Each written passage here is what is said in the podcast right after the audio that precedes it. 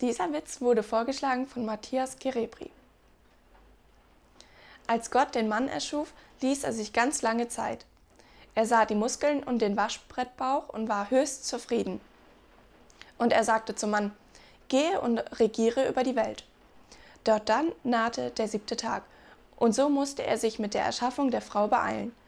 Er machte ihr einen runden, fetten Bauch und ganz kurze Beine. Schließlich meinte er, nun, das geht ja noch, aber das Gesicht?